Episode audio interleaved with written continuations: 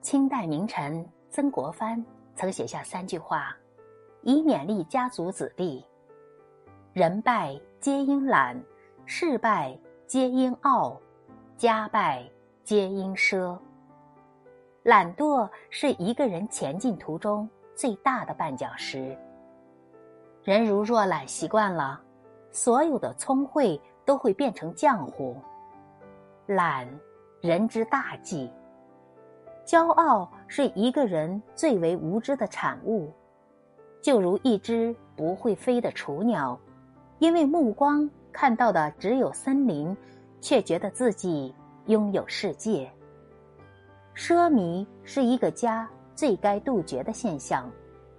正所谓“由俭入奢易，由奢入俭难”，惯子等同于杀子。